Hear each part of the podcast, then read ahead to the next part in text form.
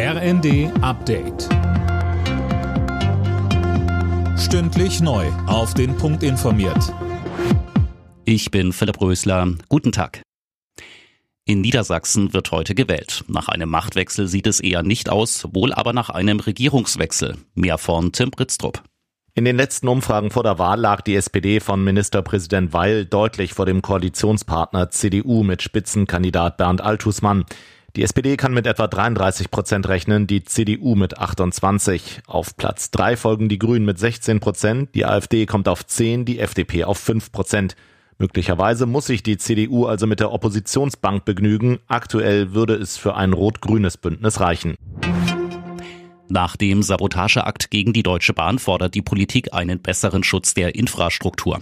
Die SPD verlangte im RND ein Sicherheitskonzept. Ähnlich äußerte sich die Union. Die Grünen forderten erneut, das Geld aus dem Bundeswehr-Sondervermögen für den Schutz der Infrastruktur zu verwenden.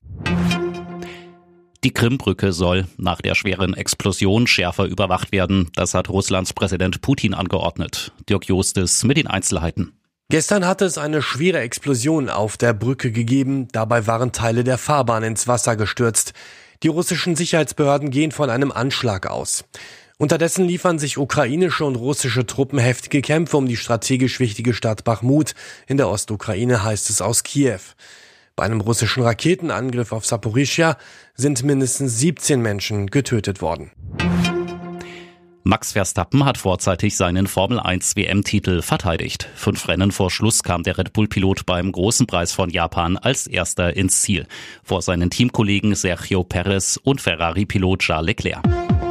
Alle Nachrichten auf rnd.de